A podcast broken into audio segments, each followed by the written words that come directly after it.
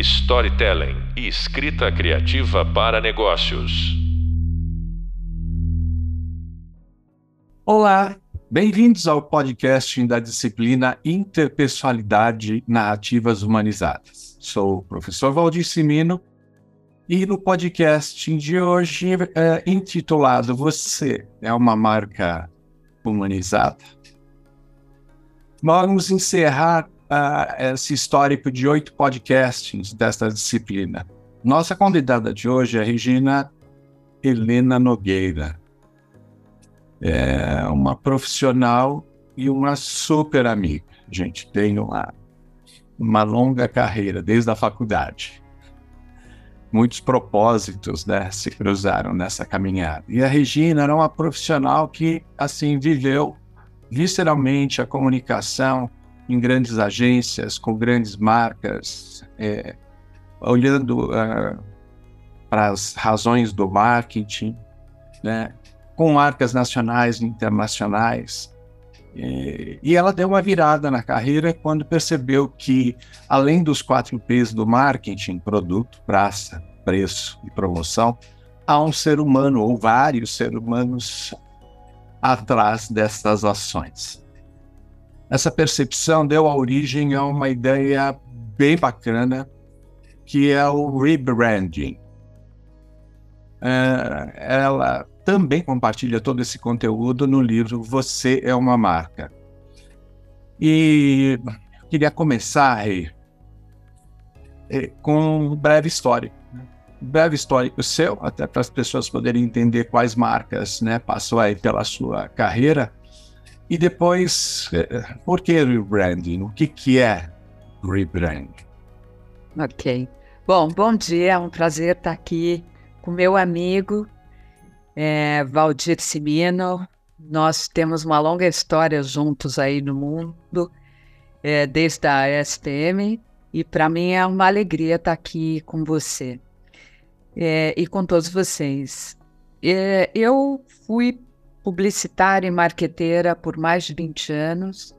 Eu tive o grande privilégio de trabalhar com as maiores marcas do mundo, é, como Coca-Cola, Nestlé, Unilever, Procter Gamble, Ariel, Always, Pampers, enfim, Colinos. É, eu encabecei um projeto que é um grande orgulho para mim, que foi a mudança da marca Colinos para a marca Sorriso, que foi um dos maiores cases eh, nacionais e internacionais.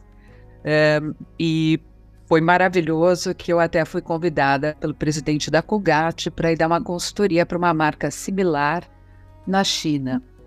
Então, eu tenho assim um, uma alegria muito grande de falar sobre marcas, porque as marcas também me trouxeram muitas grandes oportunidades. E depois desse case de primeiro lugar da Colino Sorriso, eu fui é, contratada para trabalhar numa outra agência, para trabalhar com uma marca que era a marca número dois, que era o Ariel, para brigar com o Momo. Então eu sou boa de briga, né? a ideia é essa. E nessa, nesse processo chegou um momento que a minha alma começou a gritar mais alto e eu procurei ouvir a minha alma e sair do mundo corporativo para ir para o mundo do meu propósito de vida, que é trabalhar com pessoas, que é trabalhar com transformação de pessoas. E há 11 anos eu fiz essa transição de carreira é, trabalhando como consultor empresarial. Depois eu fiz várias capacitações e continuo fazendo nesses 11 anos. Uhum. Em coaching, em mentoria, em constelação familiar, em comunicação não violenta, é, pós-graduação em neurociência e comportamento, é, em governança corporativa no IBGC, é, mais recentemente como socorrista de saúde mental, é The Art of Hosting, que é conversas regenerativas, e agora estou fazendo parte do hub do IDG, que é trabalhar a pessoa e o desenvolvimento humano da pessoa ligado aos, às ODS. Então, acho que é bastante coisa e isso mostra a capacidade de rebrand. Uhum. E nesse processo, como consultora, como coach, como mentora, como palestrante, eu fui percebendo a semelhança entre reposicionar uma marca e reposicionar um ser humano. E foi assim que surgiu o Personal Rebranding. O que é o Personal Rebranding? Na verdade, eu, é uma categoria nova, não existe alguém que faça esse trabalho de marca pessoal de forma profunda e baseada em marcas. Uhum. Então, assim como uma marca precisa se reposicionar, né? Às vezes a marca precisa mudar o layout. De tempos precisa, em tempos. É, de tempos em tempos. Tirar, mudar um ingrediente, acrescentar sal, sódio, tirar. É, às vezes ela está num ponto de venda que não está vendendo, às vezes a comunicação não está atingindo o público. Nós também somos marcas uhum. que se expressam para o mundo. Então, nós também muitas vezes precisamos mudar o nosso layout. Às vezes a gente precisa engordar, emagrecer, mudar o cabelo, se tornar moicana, enfim. a vida vai dando os tons. Exato. É, eu ainda não consegui ficar loira de olhos verdes e magra, mas tudo bem, eu estou a caminho desse rebranding. mas é, muitas vezes você está frequentando lugares e não tem a ver com você e você não se dá conta. E isso pode não te ajudar. Ah, então, isso é muito importante você ter colocado, porque em, em outros podcasts a gente é, muitas vezes almeja trabalhar com aquela marca, estar naquele lugar, e enfim, né? as coisas vão se realizando e você muitas vezes esquece de ler a missão, a visão e os valores da empresa. E as marcas, Valdir, é isso mesmo, elas têm valores, uhum. assim como nós temos valores. Tem um exercício que eu faço no rebranding, que é um processo, quando o foco é profissional em três meses, uma vez por semana, onde você é, levanta quais são os seus 10, 20 principais valores uhum. e depois três principais. Então, se você tem consciência dos seus valores, você também vai ter muito mais assertividade para escolher que empresa você quer trabalhar. Porque muitas vezes você fala, bom, nos meus valores eu sou contra a bebida alcoólica, contra cigarro e vai trabalhar não Ambev. Exatamente. Você sabe que tem uma história da Judy Rogers, que ela era editora das grandes, eh, maiores broadcastings nos Estados Unidos, e que ela era a pessoa que selecionava o que ia de bom ou de ruim para o ar no jornal, no maior jornal dos Estados Unidos. Então, uhum. a, os, as mensagens vinham assim: boa, segura um pouquinho, ruim, sangrando, matando, essas entram.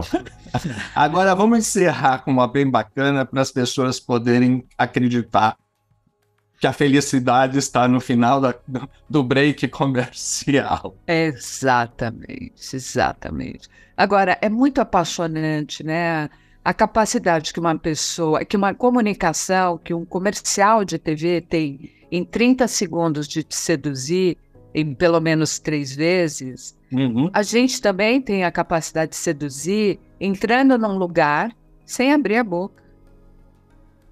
Você Ai, pode causar, exato. Você pode causar muito nas pessoas sem abrir a boca, com o jeito que você se expressa, com o seu comportamento, quietinha, com a roupa que você está usando, é, o corte de cabelo e se você abre a boca, ainda tem um conteúdo interessante, pronto, truco, né? Tem uma coisa interessantíssima, né? Porque nós somos imagéticos, nós nós vivemos, né? A quantidade de tempo que o brasileiro fica em frente às telas e sempre é. ficou, né? Sim. Quando a gente tem essa ideia do se apresentar, do eh, se colocar, a gente está falando é o cartão de visita, é onde a pessoa de fato vai apresentar aquilo que ela é realmente. Exatamente. E é interessante, né? Porque às vezes você é, trabalha numa empresa que não tem a ver com você. Então, o que, que acontece? Claro, às vezes você não pode escolher se precisa do dinheiro e tal, e você aceita e trabalhar num lugar. Tem prazo de validade. Uhum. Mas tem prazo de validade se você tiver consciência de que aquilo está te fazendo mal. Porque tem gente que passa pela vida e nem nota, Uhum. né? E tem gente que sofre e começa a querer mudar. Então, a mudança começa internamente. O teu desconforto, né? E é, isso é o que é a proposta do rebranding. Então, é, quando a gente coloca, né, e que todo mundo está precisando voltar para o seu eixo, porque a gente está vivendo uma quantidade de comunicação não processável mais, né? mais a inteligência artificial hoje, que junto com ela, ou você dá a mãozinha e a conhece muito bem. É, quando você tem essa, né, esses enfrentamentos e as pessoas começam a, em algum momento desconectarem, algumas se desconectaram antes, né? Sim.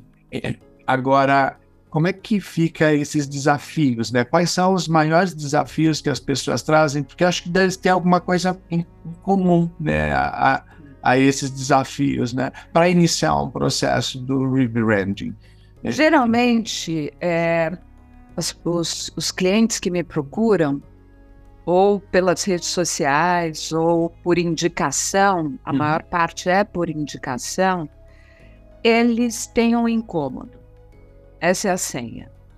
Algo que está incomodando, a pessoa sabe que precisa olhar para isso, mas começa a procrastinar, mas chega uma hora que ela fala: Eu não aguento mais. E aí, em função de algum conhecido que tenha feito o processo e conseguiu fazer seu rebranding de vida e mudar, é, as pessoas vêm até mim. E às vezes são empresas que precisam de grupos de pessoas, de equipes. Por exemplo, eu fiz um trabalho de um ano com o time de marketing de uma multinacional. Então, duas vezes por mês, a gente tinha 90 minutos de conversa com a equipe. Foi virtual, porque foi o final da Sim. pandemia, e depois passou a presencial. Então, nesse processo, tudo que estava no guarda-chuva de rebranding, isto é, tudo que está no guarda-chuva de você reposicionar algo na sua vida, era trabalhado. Né? Então, começou com sabia que você é uma marca, depois veio resiliência, liderança. Então, é possível, porque todas essas conscientizações do- dos nossos comportamentos levam a você se transformar. E é exatamente aí que está o processo de rebranding. E por que ele é diferente? Porque ele é um trabalho de autoconhecimento com base em marcas. Então, eu não sei se eu posso contar rapidamente um case de uma cliente que chegou para uma sessão. Ela estava fazendo o processo dentro da empresa, eu atendia 10 executivos. E ela trabalhava com logística, era uma pessoa jovem, muito simples, de uma vida simples, mas muito inteligente. E ela chegou chorando. Eu não aguento mais essa empresa, eu não aguento mais o jeito que me tratam. A dona da empresa quer que eu veja buffet infantil. Eu estou no telefone e a pessoa fica falando comigo. É, ninguém me respeita, e muito revoltada. E aí ela foi acalmando, a gente foi conversando, e eu resolvi lançar a minha primeira tentativa no rebranding. E aí chegou uma hora que eu perguntei para ela: se você fosse uma marca, que marca você seria? Ah, Ela parou, porque não é uma pergunta fácil. Para quem é de marketing, de comunicação, é fácil, ela é uma pessoa de logística. Ela virou e falou: se eu fosse uma marca, eu seria Bombril.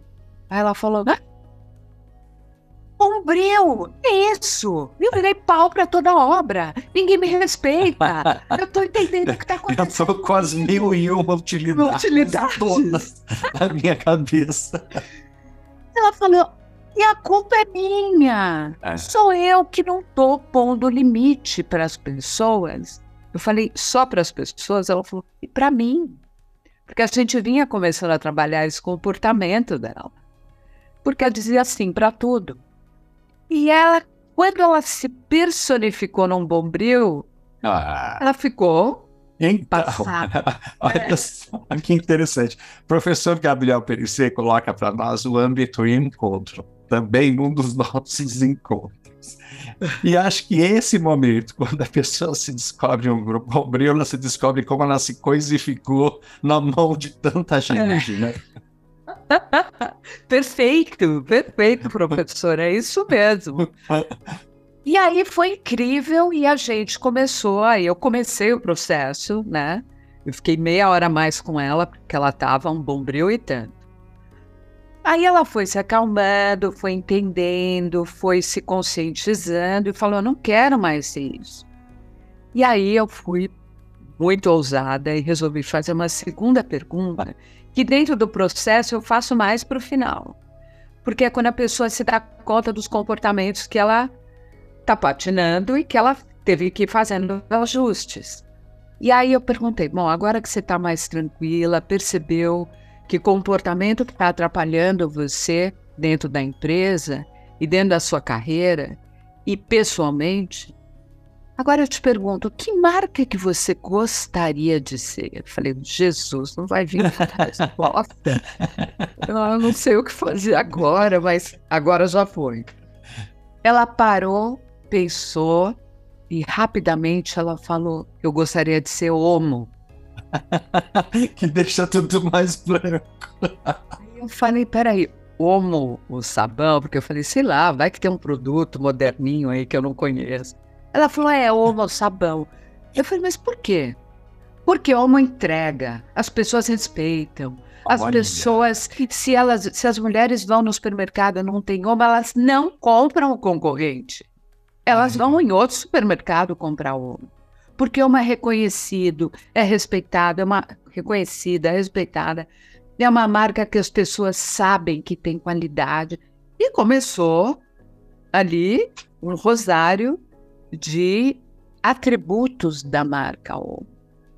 Olha, Regina, uh, acho que eu já até te falei isso, mas eu preciso fazer essa parte porque uhum. é, porque a Omo é tão significativa, quando ela trouxe todos esses atributos da marca, eu me senti lá com meus sete, entre sete e nove anos, quando eu ia com a minha mãe no supermercado e eu obrigava ela a comprar Omo. Mas tinha um motivo que não era. Ah, era um Não eram os atributos da marca, eram, eram os atributos do brinde que é vinha acoplado, a revista Recreio. Olha. Eu comecei a aprender a ler. Então... Eu sou dessa época, é verdade, recreio. pois é. E era um momento de recreio, né? Exatamente. Mas você vê como a sedução, ela é malandra, né? É, assim, é que nem quando você vai conhecer um cara que você tá paquerando, você vai fazer depilação, vai fazer a unha, o pé, a mão, a orelha, enfim, vai passar o melhor perfume, pôr a, a roupa com um decote mais legal e tal. Você, é o teu momento. Você tem um segundo para seduzir, que nem as redes sociais. É um segundo para sedu sua marca seduzir uma outra marca. Né? Então, isso é muito sério. E nesse caso, ela teve uma capacidade incrível de materializar. E ela saiu da sala falando: Eu agora vou sair dessa sala e vou pisar, dar meu primeiro passo, me sentindo homo. E foi incrível, porque ela se transformou com essa materialização da marca que ela queria ser, porque ali eram todos os predicados que ela queria, eram os valores que ela queria que as pessoas reconhecessem ela. Uhum. Então ali foi o professional rebranding dela. Então, é, como é que a gente, quando a gente faz esse alinhamento, naturalmente a gente simplesmente vai se pegar com a frequência de todos os comportamentos que foram marcando e enraizando a, a nossa vida, né? Exato. Com conceitos e preconceitos, né? Que não é muito diferente quando a gente fala de uma marca Omo que está há mais de 60 anos no país e ela vai se renovando, vai se aditivando, vai mostrando que agora ela lava com cores, vai mostrando que ela não mancha, quer dizer, é uma, uma né, vira o segmento do próprio segmento. Exato. como é que a pessoa eh, passa também, acho que é importante, né? A partir do momento que ela se propõe a se olhar dentro do âmbito que talvez ela passe o maior tempo da vida dela, que é o trabalho, como é que isso é depois é levado para casa? As pessoas também percebem que passam a se humanizar mais nesse processo? Exato. Essa, é, essa é a beleza do processo. Você foi no, no core. Porque não existe transformação só profissional uhum. ou só pessoal. Você é um ser humano só pessoas têm a ideia de dizer, ah, não, no trabalho eu sou assim, em casa eu sou assim. Não, você é uma só, você não é dividida no meio. Uhum. Então, essa é a primeira tomada de consciência. Para você poder fazer transformações, essas transformações são na sua essência. Então, o processo de rebranding é reconectar você com a sua verdade. Por quê? Porque a gente vai criando vários personagens ao longo da vida para poder sobreviver, para poder conquistar.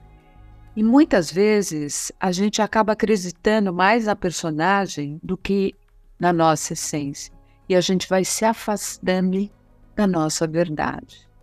Então, a proposta do personal rebranding é reconectar você com a sua essência, com a sua verdade, porque quando você se dá conta que a tua potência está na tua verdade, e aquele personagem ter, pode ter um prazo de validade, você passa a aumentar a potência de enxergar situações, de escutar o que é dito para você e de você falar o que deve ser falado. Então, eu uso os três macaquinhos, né? Que tampa os olhos, tampa... porque muitas vezes, se você está no seu personagem, você não está inteiro. Você não está pleno na vida. E, obviamente, você também não está pleno no trabalho. E aí pode haver uma grande confusão. Você, dentro do teu personagem, aceitar um trabalho ou um curso e, de repente, você vai percebendo, quando você vai percebendo seus comportamentos e sua essência, você não tem nada a ver com aquilo. Eu atendo vários jovens que chegam e falam: Olha, eu, tô, eu sou engenheiro, porque meu pai é engenheiro, meu avô, meu bisavô e tal, mas eu odeio engenharia. É. Né? E às vezes ele passa pelo processo e conclui que, na verdade, ele ama a engenharia. Entende que a gente vai criando crenças uhum. é, que vão travando a nossa vida e a gente começa a entrar numa espiral de loucura. E às vezes a pessoa chega aqui, é um baita executivo, mas na verdade o que ele ama é música. Uhum. E ele abre mão dessa carreira. Eu tenho um publicitário que foi fazer medicina. É, é incrível isso, né? É, é, é, é, apaixonante ver a capacidade do ser humano de se transformar. E por isso que cada atendimento meu nesses 11 anos, na verdade, eles te energizam. É. É incrível. É, eu queria também, né, que você, eu sei que você faz parte do, do movimento Grupo de Mulheres do Brasil, liderados pela Luísa Trajano, e que você lida exatamente com. Nós estamos falando da mulher, da mulher que. todas as classes sociais, das mulheres que das classes sociais mais altas e mais empoderadas, com mais conhecimento. Nesse grupo, elas compartilham de tudo com o grupo das mulheres que falta tudo. Né? E a gente tem visto uma explosão muito grande nesse. Esse movimento ele tem toda uma estrutura né, atendendo às ferramentas do marketing, da comunicação, das relações públicas, como é que você se sente? Quais são os resultados dessa sua experiência em dando atenção para, grupo de mulheres que precisam de informação para poder valer a, a, as 17 ODS, né? Exato. Olha, a coisa mais incrível do Grupo Mulheres do Brasil, além da liderança espetacular da Luísa Trajano, com aquele jeito que é só dela, e eu, eu fiz uma live com ela e perguntei: se você fosse uma marca, que marca você seria? Falei, eu seu- seria o Magazine Luiza. Incrível, né? E, então, é, tem duas coisas que eu acho que são importantes. Uma, que eu fiz esse trabalho de rebranding com várias lideranças no mundo é, de mulheres do Brasil, líderes de é, hubs de mulheres em diversos países e também no Brasil. Então, é incrível. Mas o mais incrível de um grupo com 117 mil mulheres no mundo inteiro, em todos os continentes, é que elas todas têm algo em comum, que é, vamos dizer, a verdade e a essência desse grande projeto maravilhoso que eu amo, que faz parte da minha vida. Todas as mulheres que estão ali têm uma paixão, uma conexão de fazer um Brasil melhor. Isso. Então, e é- é- é- isso é, é a parte mais emocionante. E para liderar, para as lideranças, o, o starting point de tudo isso é você estar ali doando o seu tempo, porque é um trabalho voluntário. Uhum. E na verdade você acha que você está ajudando, mas na verdade você está ganhando muito mais. A Luísa sempre fala isso. Uhum. Porque você faz um MBA ali, né? Várias pós-graduações, porque são 20 comitês com- de cultura, refugiados, é, Empregabilidade. violência contra a mulher, enfim.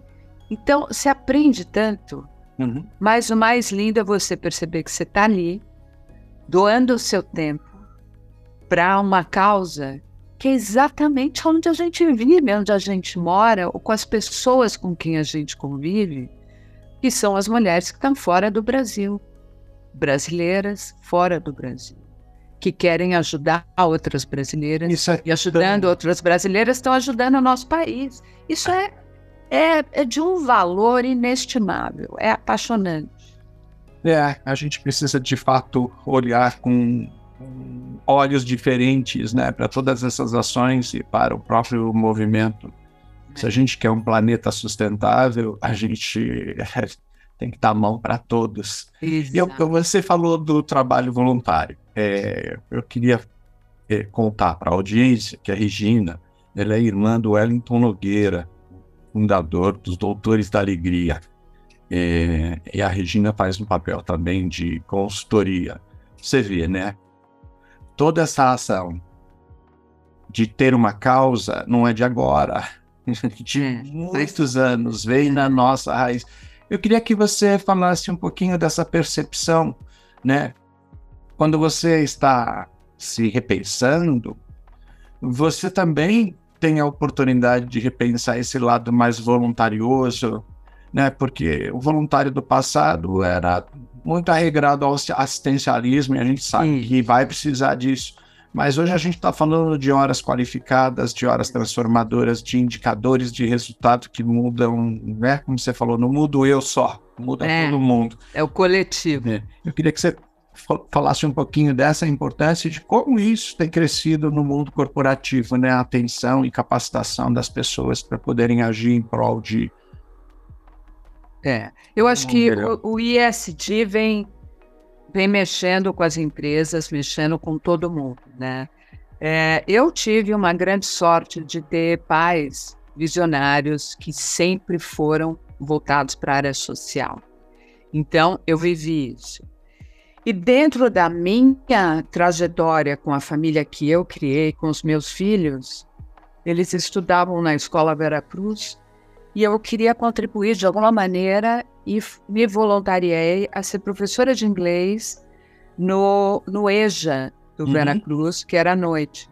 Então, eu dava aula de inglês às nove da noite, toda segunda-feira, punha meus bebês na cama e, e diz- eles falavam: Mamãe, agora você vai dar aula para as pessoas que o pai e a mãe não puderam pagar a escola? Falei: É, filho. Mas por que você faz isso? Porque olha que, que presente da vida ter dois filhos tão incríveis e poder dividir com as pessoas algo que eu conheço, que é o inglês. E foi incrível, porque na formatura eles dessa, dessa primeira turma, eles me convidaram para ser paraninfa e eu levei meus dois filhos, um vestido de Batman e outro vestido de Robin. E eles corriam pela festa o tempo todo. Tá vendo? É aqui que a mãe trabalha. É, pois é, essas pestinhas. E aí, um dia eu peguei o meu filho falando: Sabia que a minha mãe é professora do Vera Cruz? Ela dá aula para os adultos que o pai e a mãe não puderam pagar a escola como os nossos pais? Gente, quando eu ouvi aquilo, eu comecei a chorar, porque cidadania se começa dentro de casa. Dentro de casa, isso a gente tem colocado com tanta clareza, né? Porque parece que a gente houve um movimento de delegar tudo isso para a escola e delegar para outros âmbitos, dedicar para a vida, para o afastamento, dando um celular na idade inapropriada. É. Enfim, né? Se a gente isso isso é dentro de casa. Então, uhum. por exemplo, eles, eles e eu faço eles participarem. Agora eu não mando mais neles, né? porque eu sou a CEO da minha casa. Eu mando e agora eles não obedecem. Porque um tem 19 e outro 21. Mas quando eles eram pequenos e quem mandava era eu, é, eu levava eles nos eventos, eu é. apresentava as pessoas, porque você tem que integrar para eles entender. Então, eu sou mentora do Gerando Falcões. É outro e é um que, que o Eduardo faz um trabalho também extraordinário, né? Eu acho que nessa, né, nessa atenção de mostrar que todos nós somos capazes, né? Eu acho que tudo hoje que empodera pela educação é, é, muda completamente a história lá na frente. Deixa eu é, é, a sua própria vivência na comunicação, numa, nas relações públicas, tal, né? Quer dizer, esse clique, né, de como é que você pega essas ferramentas e no discurso do dia a dia você discute? Quer dizer, eu acho que né, quando a gente está teorizando ou passando alguma informação ou é, estruturando alguma coisa, é tudo muito lindo, né? Mas como é que você. Porque às vezes eu converso com algumas pessoas leigas, começo a falar de marketing, as pessoas ficam fascinadas, parece que é uma coisa, né? Uhum. É, como é que você é, introjetou né, essas ferra as ferramentas da, do marketing, da constelação, da roda da vida, dentro, desse, dentro dessa composição? Olha, eu acho que o maior desafio que a gente tem não é com os nossos clientes, porque uhum. a gente é remunerado, aquilo é seu trabalho, você põe o foco. O maior desafio é você exercer tudo isso com as pessoas mais próximas. Eu não tenho mais os meus pais, os dois já faleceram, e quando eu saí do mundo corporativo, é um mundo que embrutece muito, é muita competição. Então, nesses 11 anos, eu agradeço a vida, porque hoje eu me, me considero uma pessoa muito melhor, uma marca melhor. Porque quando você começa a trabalhar a vida como ela é e com comportamentos e querendo ser uma pessoa melhor, é, você vai estar tá muito mais confortável e, e com paz de espírito. Então, dentro de casa, com os amigos, agora mesmo, eu tenho uma amiga que ela falou: Eu não tenho condição de pagar esse trabalho. E eu quis oferecer, ela não aceitou e se sentiu mal. Hoje é aniversário dela, eu liguei para ela e falei: Eu queria te dar quatro sessões de presente. Ela começou a chorar. Uhum. Ela falou: Mas como? É seu trabalho? Eu falei: Não, você é minha amiga, a gente estudou juntas há uhum. anos atrás.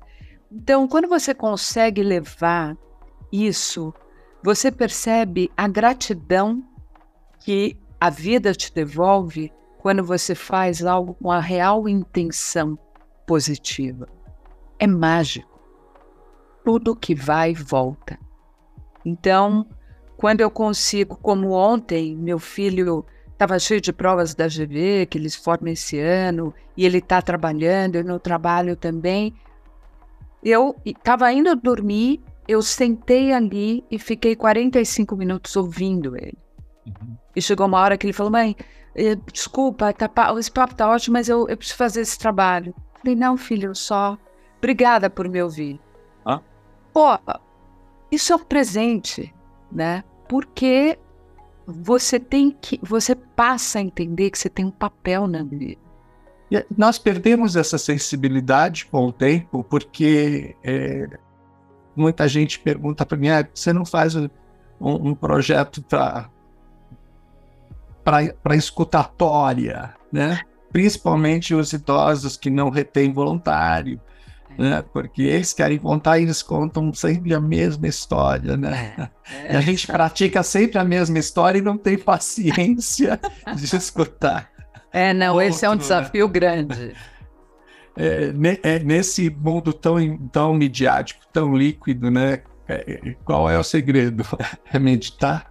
Olha, eu acho que a comunicação não violenta trouxe uma sabedoria incrível, é, que é quando você tem na sua frente um desafio é, e você julga a outra pessoa, você também está sendo julgado e você está desconsiderando que esse é um lado da pessoa, uhum. mas que ela tem vários outros lados que são incríveis. E nesse momento você consegue enxergar a humanidade do outro. Porque a gente tem a tendência, e isso é humano, de se achar melhor que todo mundo, né? De, de desdenhar e tal. Só que no momento que você está fazendo isso, você está julgando e está desconsiderando que você tem outras partes também é. que são difíceis e muitas que são incríveis. Faça então, isso. Então faça isso em frente ao espelho. É. Bom, o espelho é incrível. A gente se olha no espelho todos os dias e não se conhece. É verdade. Rebranding.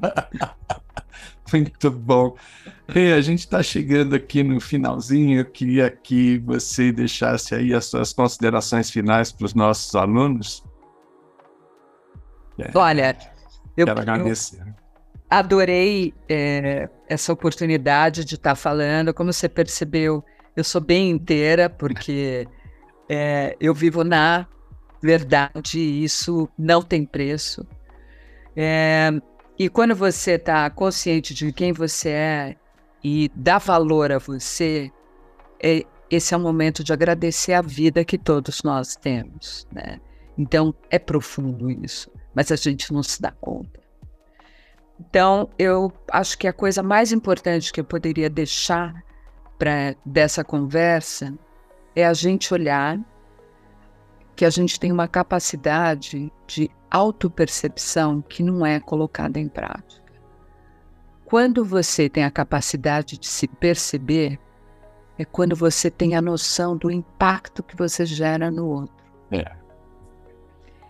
E essa autopercepção faz você perceber os seus comportamentos e perceber que se você fizer pequenos ajustes, você transforma o ambiente e a você mesmo. Porque a, a nossa tendência é terceirizar a culpa. A é, é verdade. Então, vira esse dedinho para você e fala: opa, e acho que eu posso ajustar.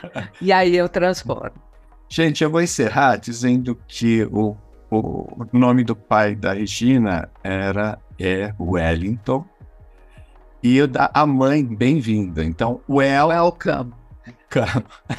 É de uma beleza muito grande ter os pais com esses nomes tão bem casados. É. Regina, muito obrigado. Eu que agradeço a oportunidade, espero que o que foi dito aqui possa causar algum desconforto para todo mundo que ouviu. Muito bom. Porque é por aí que as coisas se transformam. É, certo.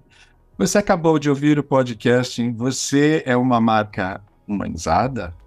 Percebemos é, que de tempos em tempos, inclusive tentando acompanhar o contemporâneo, porque a gente precisa visualizar e viver hoje, a gente precisa sair um pouquinho do passado, das angústias e das amarguras e da ansiedade do futuro. Vamos fazer esse limão, uma limonada, uma torta de limão, vamos fazer doce de limão, vamos fazer um monte de coisa. É, complemente o conhecimento com o artigo Jogar, Amar e Historiar a Vida. E o vídeo Eu Conto, Tu Contas e Eles Contam. Espero que tenham gostado do nosso conjunto de convidados. Tivemos um cuidado muito grande para compor os conteúdos com muito amor e respeito. Desejo vida longa e até os nossos próximos encontros. Como diria a cultura hindu, é uma chuva de Onchante para vocês e para sua família. É, Onchante significa paz interior. Regina, obrigado. Muito obrigada. Gratidão. Beijos. Beijos a todos. Tchau, tchau. Tchau, professor.